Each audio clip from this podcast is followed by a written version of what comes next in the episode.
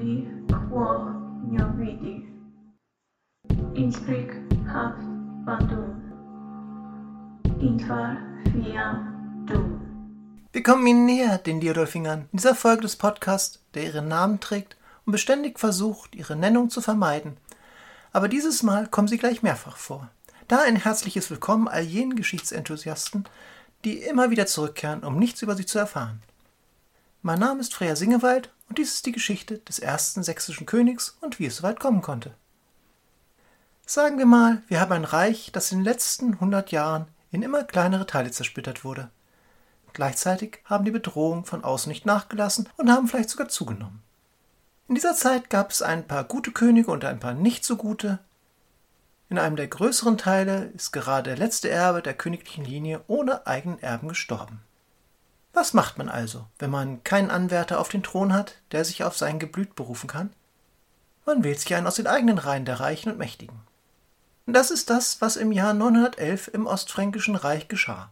Nachdem Ludwig das Kind, der letzte Karolinger der östlichen Linie, mit knapp 18 Jahren den plötzlichen Kindstod starb. Ich weiß, ein furchtbares Wortspiel, aber ich stehe dazu.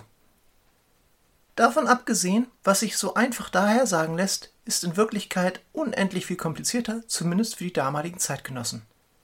Denn was auf den ersten Blick wie die Aufspaltung des Karolingerreichs Karls des Großen in ein paar Teilreiche aussieht, die dann aber als relativ stabile Einheiten weiter fungierten, unterlag immer weiteren Aufspaltungen, die nicht so offensichtlich sind. Wer in den letzten Folgen aufgepasst hat, konnte beobachten, dass aus dem einstigen Amtsadel der Grafen, Markgrafen und Herzöge Adelsdynastien entstanden, die bei mehr Länder, Ämter und Einfluss an ihre Familien banden. Die Oberhäupter dieser bedeutenden Grafengeschlechter ist das, was ich immer sehr faul die Großen des Reiches genannt habe. Wenn man sich jetzt überlegt, dass das damalige Königtum insoweit eine Zentralmacht war, dass es die Ämter vergab und darüber die Macht über die einzelnen Grafschaften behielt, weil Ämter auch wieder entzogen werden konnten, verlieren die Könige durch den Wegfall dieser Möglichkeit immer mehr an direkter Macht.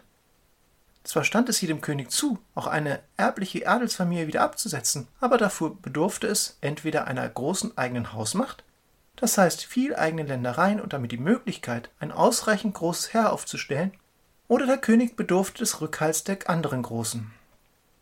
Wie wir für Westfranken in der vorletzten Folge sehen konnten, waren die Adligen aber durchaus darauf bedacht, sich ihre Macht zu sichern und sich dabei auch gegen den König durchzusetzen. Dazu verbündete man sich auch mal gegen den Lehnsherrn, weil die Vorstellung, dass das, was der König mit einem Konkurrenten machen könnte, wenn er auf seinen Ansprüchen bestand, auch einem selber zustoßen würde, vermutlich eine bessere Motivation war als irgendein Treueschwur. Aber auch für das Ostfrankenreich konnten wir schon in der Folge über die Babenberger sehen, wie sich die Machtverhältnisse im Reich zugunsten der Großen verschoben. Während es offensichtlich wichtig war, sich in der Nähe des Königs zu positionieren, um den Rückhalt des Reichs zu genießen und Einfluss auf den König selbst nehmen zu können, war es genauso wichtig, seine eigene Position im Reich zu verbessern oder wenigstens zu halten, was zu mehr Adelsfäden führte, als wir uns vermutlich vorstellen können. Das hatte nun mehrere Folgen. Zum einen wurde das Königtum und damit der Zusammenhalt des Reiches geschwächt, da der König weniger Einfluss auf die Reichsteile hatte. Dazu kommt, dass die Großen ihre eigenen Lehnsabhängigkeiten schufen und ihrem Klientel zu eigenen Regierungseinheiten im Reich wurden. Diese Einheiten liefen entlang der alten Stammesgrenzen, die von den karolingischen Herrschern bereits als Verwaltungseinheiten betrachtet wurden, wenn es nur darin bestand, dass man mal einen Unterkönig für Bayern einsetzte. Und zu guter Letzt schwächt es die Verteidigungsfähigkeit des Reiches. Adlige, die sich untereinander streiten, können sich schlechter mit äußeren Feinden streiten. Und damit kommen wir zurück zu der Krönung des ersten Nicht-Karolingers auf dem ostfränkischen Thron, was sich so schön liest mit Die Sachsen, Alemannen und Bayern wählten den Franken Konrad sechs Wochen nach dem Tod Ludwigs des Kindes in Forchheim zum König, ist nämlich am Ende der vorläufige Höhepunkt der internen Konflikte des Reiches. Denn der zu diesem Zeitpunkt ca. 30-jährige Konrad gehörte zu jenem Geschlecht, das sich mit allen Mitteln nach ganz oben gebracht hatte. Die Konradiner, benannt nach seinem Vater Konrad dem Älteren und nicht nach ihm, Konrad dem Ersten. Wie wir schon in der Folge über die Babenberger Fehde sehen konnten, waren die Konradiner bereits unter Kaiser Arnulf von Karantanien königsnah, was so viel bedeutet wie, sie gehörten zu den wichtigen Beratern, waren häufig Zeugen bei Urkundenzeichnungen, noch häufiger ihre Nutznießer.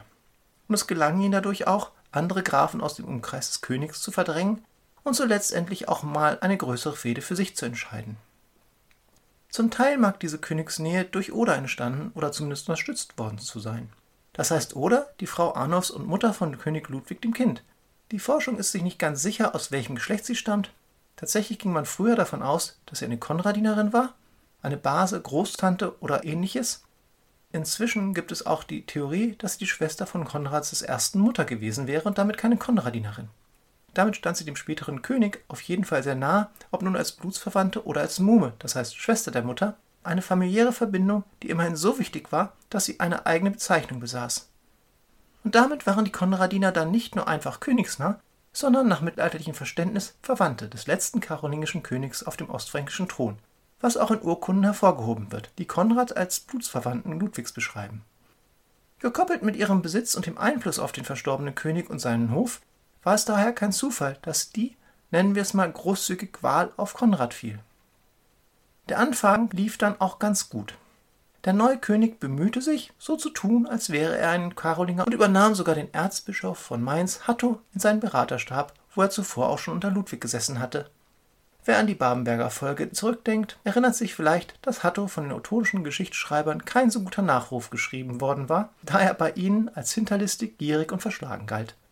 Egal wie man dies bewerten möchte, muss man ihm jedoch zugestehen, dass er ein fähiger Mann war, dem es offensichtlich gelang, bis an sein Lebensende als wertvoll für den König betrachtet zu werden. Das Lebensende kam dann allerdings auch zwei Jahre später, im Jahr 913. Damit blieben Konrad jedoch noch zwei Bischöfe in seiner Kanzlei, die er ebenfalls von Ludwig übernommen hatte. Salomo von Konstanz und Erzbischof Pilgrim von Salzburg, die weiterhin für Kontinuität zumindest in diesem Bereich sorgten. Auch der Kröningsort, Forchheim, war ein alter Krönungsort der Karolinger. Denn nichts war im Mittelalter so wichtig wie Gesten und Traditionen, und mit jeder Tradition, die man einhielt, legitimierte man sich ein wenig mehr. Und so war es dann auch mehr als ärgerlich, dass Konrad das Sahnestück des alten Karolingerreiches fehlte, das ihn mit den alten Karolingerorten nicht nur zusätzliche Macht, sondern auch größeres Ansehen gebracht hätte. Lotharingien, der nördliche Teil des alten Mittelreichs, dessen Grafen sich mit dem Ableben Ludwigs entschlossen hatten, sich lieber dem westfränkischen König Karl dem Einfältigen zu unterwerfen, als unter Konradinern zu dienen. Das verschaffte Konrad einen gewissen Ansporn, Lotharingien und die konradinischen Länder, die sie dort verloren hatten, wiederzugewinnen. Daher nutzte er seine neu gewonnene Königsmacht und machte 912 und 913 gleich drei militärische Ausflüge nach Lotharingien, nachdem Karl der Einfältige seine neue Gefolgschaft besucht hatte. Er kam immerhin bis nach Aachen, aber am Ende hatte dieser aufwendige und teure Zeitvertreib nur drei Ergebnisse. Erstens, Konrad kriegte Lotharingien nicht zurück. Zweitens, die lotharingischen Großen brannten Straßburg nieder und töteten den Bischof. Und der Bischof von Speyer wurde drittens von den Grafen geblendet. Da in Straßburg als nächstes auch noch Karl treue Bischöfe eingesetzt wurden, hatte daher Karl seinen Einfluss auf Lotharingien endgültig verloren und dazu auch noch ein gutes Stück Ansehen im eigenen Reich. Dies unterstrich aber nur ein anderes Problem, welches Konrad bereits vorher gehabt hatte. Seine Macht war auf Franken, das Stammesgebiet, beschränkt, in welchem sich seine Familie gegen die Babenberger durchgesetzt hatte. Zusätzlich natürlich zu den Königsgütern. Sachsen, Bayern und Schwaben hatten ihn zwar gewählt, dachten aber gar nicht daran, ständig an seinem Hof herumzuhängen, wie es zum Teil noch unter den Karolingern üblich gewesen war. Um an dieser Stelle kurz klarzustellen, natürlich hing niemand ständig am Hof herum, aber man war schon darum bemüht gewesen, zu wichtigen Ereignissen, Festtagen und Konzilen präsent zu sein, einfach um durch die Königsnähe Einfluss oder auch Gunstbeweise zu erhalten. Und wenn ich von Hof spreche, meine ich natürlich keinen einzelnen Ort, an dem man den König immer vorfand. Der König reiste bzw. machte Umritte, nicht nur um die teure Hofhaltung gut auf das Reich zu verteilen, sondern auch, weil seine direkte Macht sich genauso weit erstreckte, wie seine von ihm eingesetzten Grafen sie durchsetzen konnten, oder er gerade selbst direkte Gewalt ausüben konnte, indem er vor Ort war. Da das Grafensystem weitgehend zusammengebrochen und durch Erbadel ersetzt worden war, beziehungsweise die großen Adligen die Vergabe der Güter und Ämter in ihrem Gebiet selbst übernommen hatten, musste sich der König also auf seine Anwesenheit oder die Treue der Großen verlassen. Wie gut das in Westfranken unter Karl dem Einfältigen funktionierte, kann man in der vorletzten Folge sehen. Für Ostfranken lieferte Konrad selbst bald gute Beispiele. Denn die Königsnähe, die die Konradiner letztendlich an die Macht gebracht hatte, funktionierte in beide Richtungen. Wenn niemand mehr die Nähe suchte, dann konnte der König sie auch nicht mehr beeinflussen oder kontrollieren. Man könnte vermuten, dass die Hochzeit Konrads mit Kunigunde ein Versuch war, dem Ganzen entgegenzusteuern und nicht nur eine Maßnahme, um für Nachwuchs zu sorgen, als wenn dies bei Hochzeiten auf dieser Ebene in dieser Zeit jemals der Hauptgrund gewesen wäre. Kunigunde war eine auf den ersten Blick gute Wahl. Sie war die Witwe von Markgraf Luitpold von Bayern, der gegen die Magyaren gefallen war, und dazu die Mutter von Arnulf dem Bösen, dem mächtigsten Mann im bayerischen Stammesgebiet, den man allgemein als Herzog bezeichnete. Dazu war sie noch die Schwester der Brüder Erchanger und Berthold, die in Schwaben eine ähnliche Position anstrebten. Damit blieb nur noch Sachsen, mit dem Konrad nicht verbandelt war mit dem er auch nie so richtig konnte. Schon weil die größte Familie dort, die Liudolfinger, immer noch ein wenig knörig waren, weil ihre Verwandten und Verbündeten, die Babenberger, von den Konradinern mehr oder weniger ausgelöscht worden waren und man sich zudem auch noch mit ihnen um Thüringen stritt. Wenn jetzt jemand denkt, dass Konrad sich wenigstens im Süden ein wenig Ruhe erheiratet hatte, den muss ich enttäuschen. Anfänglich ging es noch gut, denn während er noch in Lotharingien verlor, bestärkte er seine Königsgewalt in Schwaben, indem er in Konstanz Weihnachten feierte, St. Gallen besuchte und einen Hoftag in Ulm abhielt. Allerdings könnte man sich fragen, ob er nicht sogar dazu gezwungen wurde, sich ein wenig mehr dort aufzuhalten, da der bereits erwähnte Bischof Salomo den wohl mächtigsten Mann des Reichsteils, einen Markgrafen Burkhard von Rätien, aufgrund eines nicht anerkannten Urteils hinrichten ließ, die Ermordung von dessen Bruder Adalbert anstiftete und dann auch noch die Güter der Familie eingezogen und die überlebenden Verwandten verbannt wurden.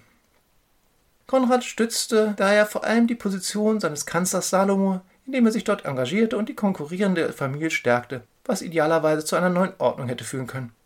Allerdings lagen die neuen Mächtigen in dieses Reichsteils, die erwähnten Brüder Erchanger und Berthold, gleich darauf mit eben jenem Salomo ebenfalls im Streit, weil Konrad dem Bischof Güter geben wollte, die wohl in ihren Einflussbereich fielen. Konrad beendete den Konflikt mit den Schwaben, der ihn zu einem Feldzug im eigenen Reich zwang, dann auch durch die Eheschließung mit ihrer Schwester. Aber entweder waren die Brüder echt schlimme Finger oder der Bischof ein echtes Problem, denn gleich 914 musste Konrad zurückkehren, weil Erchanger Salomo gefangen genommen hatte. Vielleicht fühlte sich Erchanger als Schwager des Königs auch zu sicher. Er weiß das schon, aber das Ganze führte dazu, dass er gefangen genommen und verbannt wurde. Damit war es aber immer noch nicht getan, denn der Sohn des hingerichteten Markgrafen Burkhard, ebenfalls mit Namen Burkhard, öffnete eine Fehde gegen den König. Die Fehde hatten wir schon in der Folge über die Babenberger Fehde, jene er behaftete Erklärung, sich gegenseitig möglichst viel Schaden zuzufügen, die viele als ihr gutes Recht ansahen. Also zog Konrad gleich wieder nach Schwaben, belagerte Burkhard in seiner Burg auf dem Hohen Twil, musste das Ganze jedoch abbrechen, weil sich plötzlich die Sachsen in Franken meldeten, und zwar auf die kriegerische Art. Obwohl sie das letzte Mal vor knapp 70 Jahren so richtig im Reich Ärger gemacht hatten, hätte es Konrad vermutlich trotzdem nicht überraschen sollen, denn in dieser Zeit schien es gerade in Mode zu sein, sich mit ihm zu kloppen. Oder vielmehr, ihn anzugreifen, wenn er gerade anderweitig beschäftigt war, was grundsätzlich keine schlechte Herangehensweise an kriegerische Konflikte ist. Angeführt wurde das sächsische Heer von Heinrich dem Liodolfinger, bei dem ich nicht sicher bin, ob er wirklich ein Herzog war oder nicht. Er wird in dieser Folge nochmal wichtig werden. Und später sowieso. Ich meine, ich habe bisher 15 Folgen gemacht, um irgendwann endlich bei ihm anzukommen, also sollte er schon irgendwann mal anfangen vorzukommen. Konrad zog also ab und Erchanger wieder ein. Also er kehrte aus dem Exil zurück, schlug mit seinem jüngeren Bruder und dem jüngeren Burkhard die Anhänger des Königs und wurde zum Herzog erhoben, eventuell sogar schon auf dem Schlachtfeld, was bei der Bedeutung des Titels irgendwie Sinn ergibt. Konrad konnte nicht direkt zurückschlagen, stattdessen wurde auf der Synode von Hohenaltheim am 20. September 916 festgelegt, dass Erchanger und die anderen beteiligten Großen zu lebenslanger Klosterbuße verurteilt wurden. Wenn man es schafft, die Adligen, die immerhin über eine Folge verfügen, tatsächlich im Kloster zu halten, eine aufwendige, aber doch effektive Methode, sich ihrer zu entledigen. Konrad wählte jedoch einen anderen Weg und ließ seine Schwäger zusammen mit ihrem Neffen Liutfried im Januar 917 enthaupten, obwohl sie zu Deditio, das heißt Unterwerfung, bereit waren. Wesentlich kostengünstiger und finaler. Burkhard den Jüngeren bekam er jedoch nicht zu fassen und er wurde wenig später in dem Reichstag allgemein als Herzog anerkannt, was er auch aus entscheidenden Gründen blieb. Das Problem eines Königs, der sich über viele Jahre immer wieder militärisch mit einigen Reichsteilen beschäftigen muss, ist natürlich auch, dass er ein Problem mit der Außenverteidigung hatte. Da waren natürlich die Ungarneinfälle, die während Konrads Herrschaft ungehindert weitergingen. Die Magyaren fielen mindestens viermal in dieser Zeit ins Reich ein und gelangten sogar bis nach Schwaben. Den auf sich allein gestellten Fürsten gelang es immerhin 913, Siege über sie davonzutragen, zuerst Eichanger in Schwaben und gleich darauf Arnulf in Bayern. Waren die Ungarnanfälle schon nicht gut für Konrad, so war es noch schlechter, dass nicht er, sondern der regionale Adel den Ruhm über sie davontrug. Neben den Magyaren wollten sich aber auch die Burgunder einen Teil vom Mittelreich abschneiden, namentlich die Könige Rudolf I. und II., die über diesen Teil des alten Mittelreichs herrschten, den ich bisher in allen Folgen geflissentlich außen vor gelassen habe. Sie knapsten sich mal eben einen Teil des Ostfränkischen Reichs in Form von Basel und Zürich ab. Dies war besonders ärgerlich für Konrad, da dies altes Königsgut war und ihm direkt unterstand. Außerdem knapste es erneut an dem angekratzten Ruf des Konradiners. So gesehen war Schwaben letztlich für den König verloren, da ihm auch nicht mehr so viel Zeit blieb, es erneut unter seine Kontrolle zu bringen. Denn nachdem er Lotharingien an Karl verloren, die Sachsen sowieso renitente Wilde, Thüringen bestenfalls umkämpftes Gebiet und die Schwaben eher bereit waren, einen Herzog nach dem anderen aufzustellen, als sich mit Konrad zu einigen, blieb ihm noch Franken und auf den ersten Blick Bayern, wo immerhin sein Stiefsohn regierte. Wie sich aber schon in Schwaben gezeigt hatte, war familiäre Bindung eher ein Grund, sich mit Konrad anzulegen, als sich ihm unterzuordnen. Denn was die Schwaben nur mühsam hinbekamen, schaffte Arnold fast mühelos. Zwar hatte Konrad die Bischöfe in Bayern weitgehend auf seiner Seite und der Stiefvater des mächtigsten Großen zu sein, war sicher auch keine schlechte Situation. Allerdings war Arnulf eben der mächtigste der Großen in dem Reichsteil und er setzte sich gegen die Vereinnahmung seiner Heimat durch Konrad zur Wehr. Denn Regensburg war immer noch eine der wichtigsten Städte im Ostreich, in der viele der karolingischen Herrscher ihren Hauptort gesehen hatten, was ein großer Anreiz für den König war, mehr Kontrolle über die Region zu gewinnen. Arnulf, den wir von dem Kaiser gleichen Namens durch seinen schönen Beinamen der Böse unterscheiden können, war in einer viel besseren Ausgangssituation als die Schwaben, weil er sich nicht mit einem Salomo abgeben musste und auch keinen Krieg gegen eine andere mächtige Familie nötig hatte, um seine Position zu sichern. Daher und weil es so in Mode war, gegen den König zu rebellieren, rebellierte er 916 gegen seinen Stiefpapi. Konrad reagierte wie immer und zog in den Krieg. Er kam bis nach Regensburg und Arnold floh. Und zwar zu den Magyaren, gegen deren Raubzüge er zuvor immerhin erfolgreich gekämpft hatte. Er kam aber wohl ein Jahr später wieder zurück, auch wenn ihn die bereits erwähnte Synode von Hohenaltheim ebenfalls verurteilt hatte. Es ist jedoch auch möglich, dass er erst zwei Jahre später 919 zurückkehrte und mit der Hilfe der Ungarn Regensburg zurückeroberte. Persönlich halte ich es nicht einmal für so unwahrscheinlich, dass sich ein fränkischer Großer die Ungarn zu Hilfe holte. Schließlich hatten Kaiser und Könige der letzten 30 Jahre diese auch immer wieder getan. Die Magyaren waren sich sicherlich nicht zu schade, eine Runde als Söldner zu arbeiten, wenn das bedeutet, dass sie ihre Beute ungehindert wieder nach Hause nehmen konnten. Kurze Zwischenbemerkung zu Arnos Beinamen. Er erhielt ihn nach allgemeiner Meinung, weil er Kirchengut an sich gebracht hatte, um das eigene Heer nach der katastrophalen Niederlage in der Schlacht von Pressburg wieder aufzubauen. Wie ich ja schon verschiedentlich erwähnt habe, ist es immer wichtig darauf zu achten, wer denn die Chroniken schreibt und damit die Beinamen vergibt. Arnulfs ungünstiges Verhältnis zu kirchlichen Chronisten mag schon ausgereicht haben, um für die Nachwelt als der Böse zu gelten. Aber dazu waren auch noch die wichtigsten Priester in seiner Herrschaft auf Seite des Königs und erschienen sich auch noch mit den Magyaren verbündet zu haben. In diesem Zusammenhang sollte man noch im Vorbeigehen erwähnen, dass Konrad I. dem Kampf gegen Arnulf anscheinend eine Wunde davongetragen hatte, was für ihn als involvierten Heerführer spricht, aber noch Konsequenzen haben sollte. Wenden wir uns jetzt aber vom Süden des Reiches ab und dem Norden, namentlich vor allem Sachsen zu. Sachsen scheint bereits unter Ludwig dem Deutschen eine Sonderrolle gehabt zu haben, denn in den Quellen der damaligen Zeit wird das Regnum, also im Prinzip das gesamte Reichsgebiet, als Francia atque Saxonia beschrieben, also als Franken und Sachsen, was wiederum so viel bedeutet wie, dass Sachsen zu diesem Zeitpunkt noch nicht voll in die Herrschaft integriert war oder immer noch als was nicht ganz dazugehöriges angesehen wurde. Und dies zog sich über die späteren Jahre weiterhin, denn Sachsen war oft das königsfernste Gebiet, vor allem unter dem letzten Karolinger, Ludwig dem Kind. Ob das nun daran lag, dass sie ein wenig anders sprachen, nicht ganz so zivilisiert waren, einfach keine schönen Städte hatten oder renitente andere waren, soll mal dahingestellt sein. Aber man hat das Gefühl, dass die Sachsen viel Zeit hatten, sich mit sich selbst zu beschäftigen, ohne so viel Einmischung durch neuerfige Könige zu erfahren. Und ihr anscheinender Anführer war auch noch sauer auf Konrad, wie ich schon erwähnt hatte, denn seine Mutter gehörte zu jener Familie, den Babenbergern, die von den Konradinern besiegt wurde. Für Konrad ungünstig war auch, dass seine Familie in Sachsen über kein Land verfügte und auch die Bischöfe nicht auf seiner Seite waren, was ihm mehr Möglichkeiten im Süden verschafft hatte, was jedoch auch nicht wirklich geholfen hatte. Am Anfang seiner Herrschaft hatte es Konrad noch mit Otto dem Erlauchten zu tun, der als Patriarch der Leodolfinger angeblich sogar die Krone des Reichs angeboten bekommen haben sollte. Otto starb aber 912 und überließ seine Länder und seine Macht seinem Sohn Heinrich, der nicht minder gewillt war, sich mit Konrad anzulegen, wenn es die Gelegenheit dafür ergab. Konrad versuchte sein Bestes, dem Liodolfinger entgegenzukommen, im wörtlichsten Sinne des Wortes. So verbrachte das Fest Maria Reinigung in Corvey, dem wichtigsten Kloster der Region, und bestätigte dessen Privilegien, was immer bedeutet, dass er keine Kontrolle über das Kloster ergriff.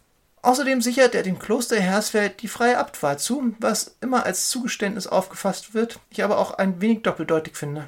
Zwar entzog er damit das Kloster seiner eigenen Kontrolle, aber gleichzeitig machte er auch deutlich, dass niemand anderes den Abt bestimmen durfte. Was man auch als einen Wink in Richtung des Leodolfingers sehen kann, denn sein Vater war dort Laienabt gewesen, hatte aber das Amt aus nicht ganz geklärten Gründen verloren.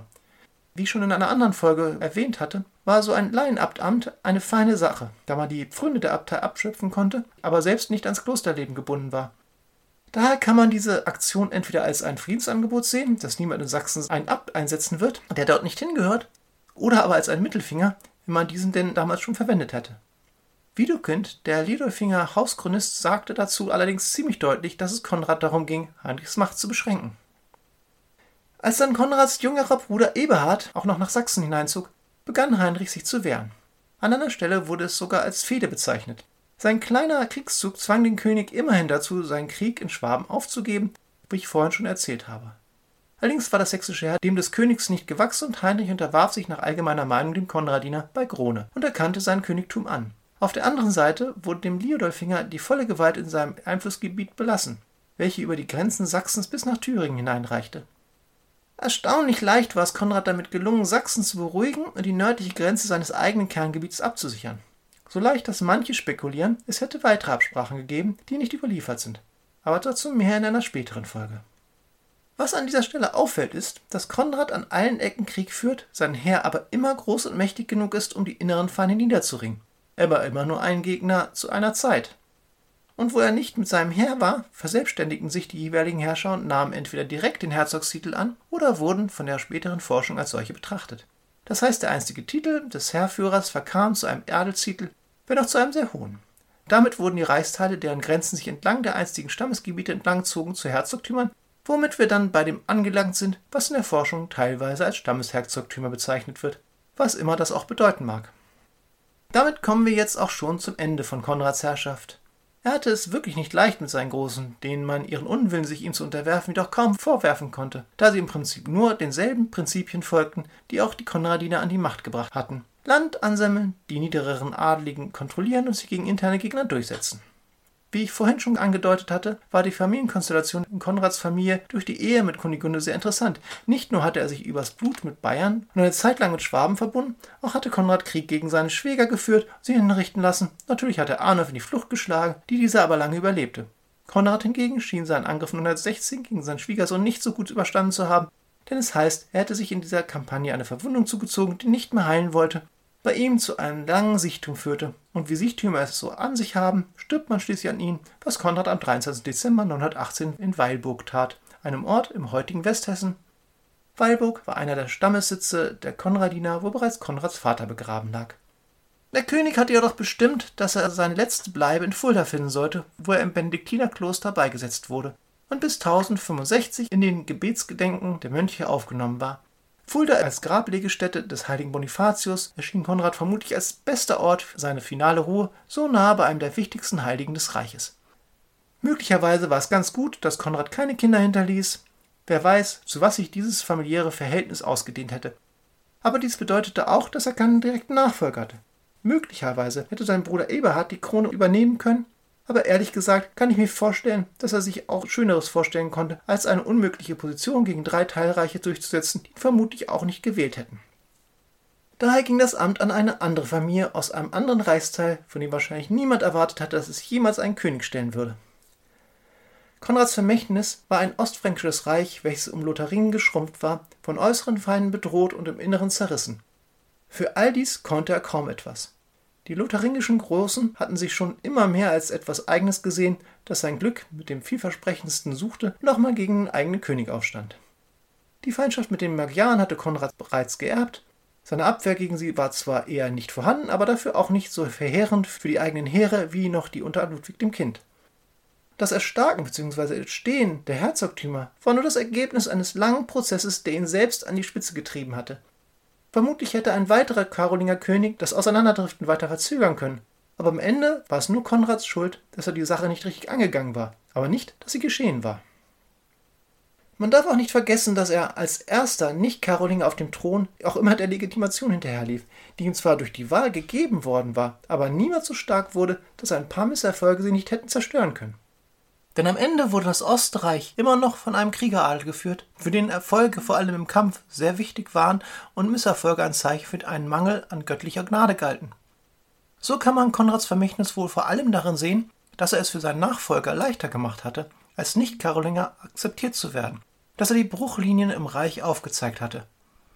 Vor seinem Nachfolger lag keine leichte Aufgabe, aber vielleicht hatte Konrad es ihm leichter gemacht, sie zu erfüllen.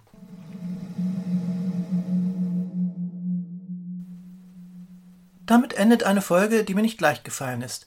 Als ich mit diesem Podcast begann, war Konrad I. immer der anfängliche Hauptfeind der Person gewesen, von der ich eigentlich erzählen wollte. Dadurch war ich nicht ganz ausgewogen der Beurteilung dieses Königs. Aber mit der Zeit habe ich dann doch verstanden, was für eine ungünstige Position er einnahm. Und immerhin waren ihm sogar die Chronisten der Liodolfinger gnädig. Ich hoffe, es ist mir gelungen, dem Konradiner gerecht zu werden. Wenn alles klappt, wie ich es mir vorgenommen habe, wird es in zwei Monaten um die Synode von Hohenaltheim gehen, die ich heute bereits erwähnt habe. Da hängt so einiges dran. Ich freue mich auf eure Kritik, Kommentare, Fragen und Anregungen, die ihr mir unter felslöser.gmail.com oder auf der Seite des Podcastes liadolfinger.orfinir.de und auf Apple Podcast hinterlassen könnt. Damit wünsche ich euch mindestens zwei schöne Monate. Eure Liadolfingerin.